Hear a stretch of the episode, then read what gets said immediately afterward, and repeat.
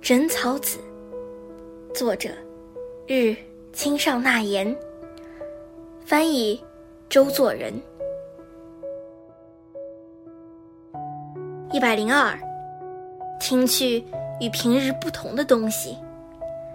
听去与平日不同的东西是正月元旦的牛车的声音，以及鸟声；黎明的咳嗽声，又早上乐器的声音。那更不必说了。一百零三，画起来看去较差的东西。画起来看去较差的东西是菊麦、樱花、地堂花。小说里说是很美的男子或女人的容貌。一百零四，画起来看去更好的东西。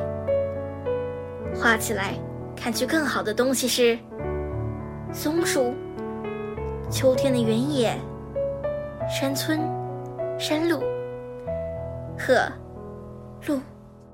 冬天很是寒冷，夏天世上少有的热的状况。